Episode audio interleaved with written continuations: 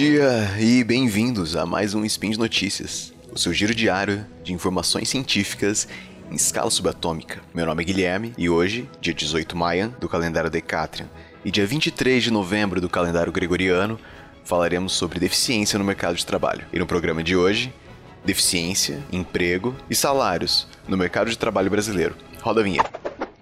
Speed Notícias.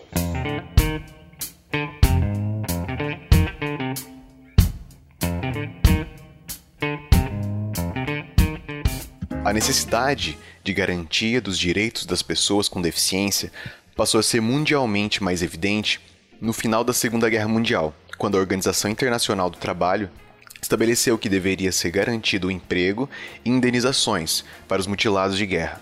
Além disso, a partir da década de 1950, o movimento de organizações e associações em defesa dos direitos de pessoas com deficiências passou a influenciar a formulação de políticas públicas e a maneira com a qual a sociedade lida com esse tipo de condição. No entanto, mesmo após aproximadamente sete décadas de tais iniciativas, a humanidade ainda está muito aquém no processo de remover todas as barreiras que impedem a participação econômica de pessoas com deficiência. Assim tem início o trabalho de Kalinka Becker, publicado agora em 2019. A pesquisadora tenta avaliar se o salário de pessoas portadoras de deficiência é menor do que o de um trabalhador que não tenha nenhuma deficiência. Ela separa os casos em que a deficiência limita a performance em atividades do dia a dia e de casos que ela não limita. A pesquisadora também avalia se, para os portadores de deficiência, é mais difícil conseguir emprego. A análise é feita aqui para o Brasil, para o ano de 2013.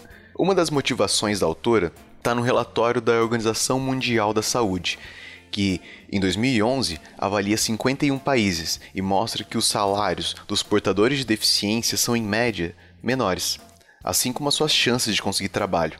Isso tanto para homens quanto para as mulheres. Segundo a teoria econômica, vários fatores podem levar a essa diferença de empregabilidade. Trabalhar tem custos e benefícios, sabe?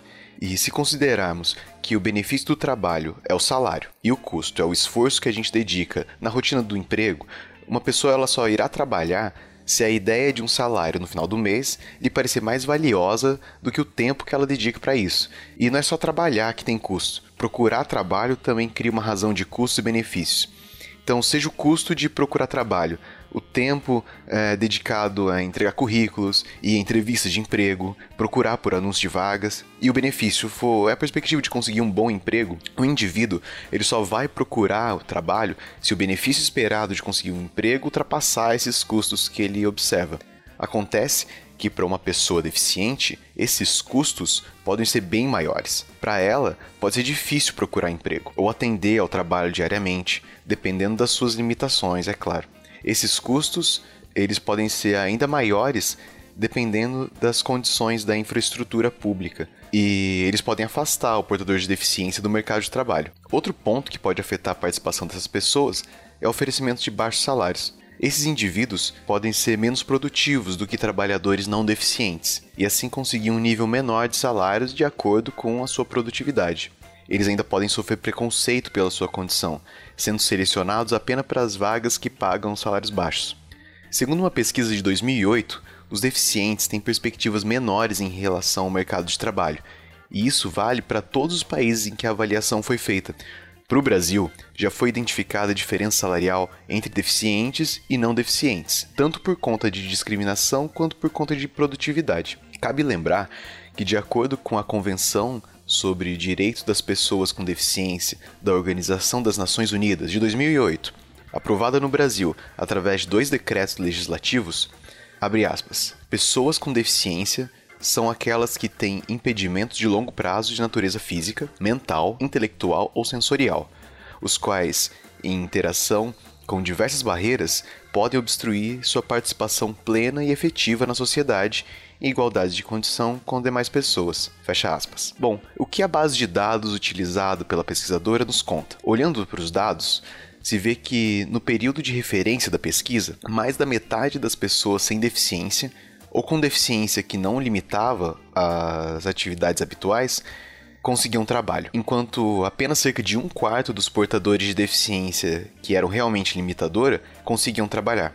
Esses também tinham um salário menor em média. Vemos também que a posição da pessoa no domicílio faz diferença. Pessoas não deficientes, que são declaradas chefes de domicílio, têm usualmente salários maiores, que é um resultado esperado.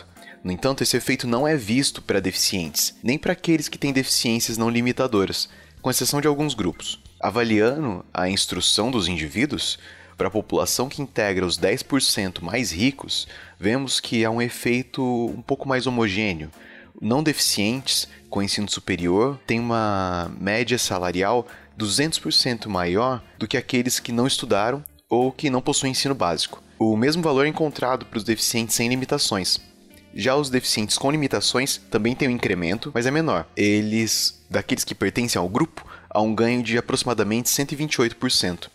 Falando sobre a experiência no mercado de trabalho, para cada ano a mais, os deficientes com limitações recebem um incremento salarial de aproximadamente 1%, enquanto os não deficientes ou os deficientes sem limitações recebem um incremento de 2%. Sabendo que pessoas deficientes podem ficar mais dias afastadas do trabalho, a pesquisadora decidiu avaliar esse número e encontrou um resultado curioso.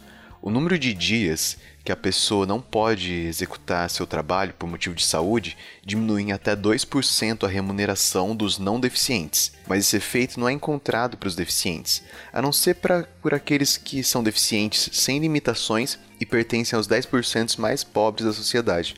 Ou seja, afastamentos de trabalho por motivos de saúde afetam, em geral, menos o salário dos deficientes, que é um ponto positivo uma vez que espera-se que deficientes recorram mais frequentemente ao apoio médico. E, bem, quais foram os resultados encontrados pela análise da pesquisadora? A diferença salarial entre os não deficientes e os deficientes com limitações é mais presente para menores níveis de renda e explicada quase totalmente por diferenças não observáveis de produtividade ou de discriminação, sem ser possível separar esses dois efeitos.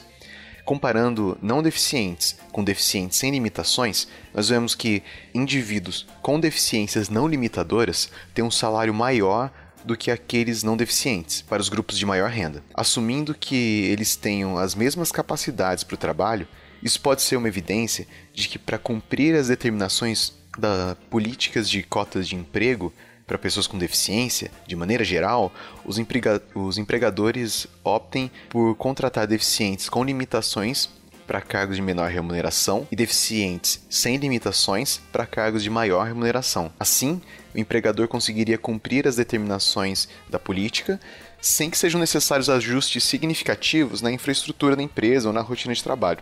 Alinhado a esse achado, a diferença salarial entre indivíduos de maior e menor limitação cresce conforme a renda deles aumenta.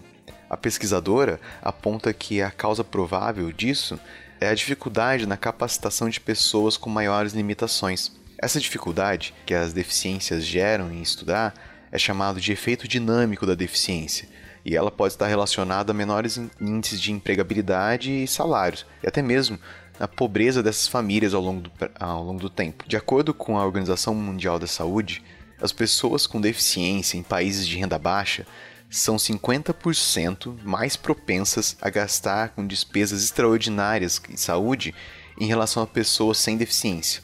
Como resultado disso, as famílias de pessoas com deficiência são mais propensas a serem pobres do que famílias de pessoas sem deficiência com a renda similar. Há evidências de que adultos deficientes vivam em famílias mais pobres, mas isso está relacionado também à baixa escolaridade nessas famílias. Há evidências também que, para o Brasil, jovens deficientes entre 25 e 15 anos têm menor frequência escolar. Por fim, no agregado, como a pesquisadora aponta, esses resultados parecem ser uma evidência de que, talvez, os empregadores optem por contratar deficientes com limitações para cargos de menor remuneração, independentemente das características observáveis deles, ou deficientes sem limitação para cargos de maior remuneração, e nesse caso com base em características observáveis desses indivíduos.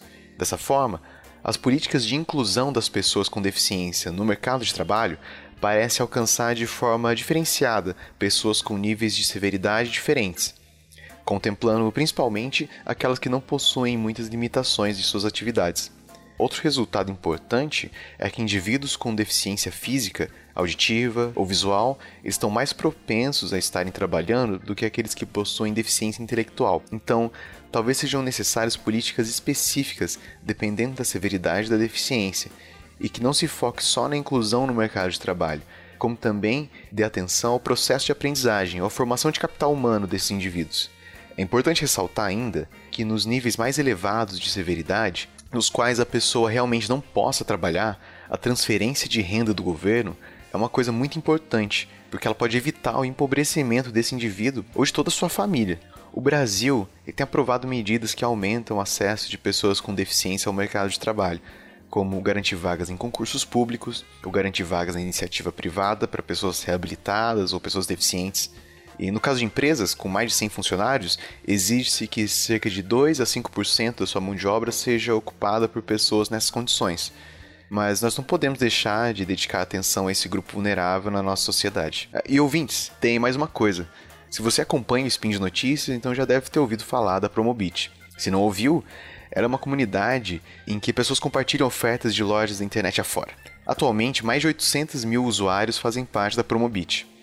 Ela recebe quase mil ofertas por dia e assim ela te dá muito mais alcance para procurar pelaquela promoção especial e para aquele item que você anda precisando. Tem oferta de perfume, bermuda, jogos, fogão, geladeira, guarda-roupa, máquina de lavar, smartphones, notebooks. Tem uma camisa retrô da Holanda aqui que tá linda. Além de juntar promoções, a Promobit também organiza cupons e pode acabar dando um desconto inesperado aí para suas compras. Agora estamos chegando perto da Black Friday e vamos ter uma quantidade enorme de ofertas. E a plataforma da Promobit ajuda a não perder nenhuma. E como agora as compras online aumentam muito, esse é um período particularmente interessante para usar as funcionalidades da, da plataforma da Promobit, como a segurança nos anúncios divulgados por lá. Então, se você é uma daquelas pessoas que gosta de economizar, mas que também não quer gastar horas concatenando informações de preços e promoções em dezenas de sites, você acabou de encontrar uma ótima ferramenta para aumentar o seu alcance. Black Friday está aí. Para facilitar sua navegação, você pode baixar o aplicativo da Promobit. Tem no Android e tem para iOS. E por hoje é só. Eu lembro que todos os links comentados estão no post. E deixe lá também seu comentário, seu elogio, crítica, declaração de amor ou meme predileto.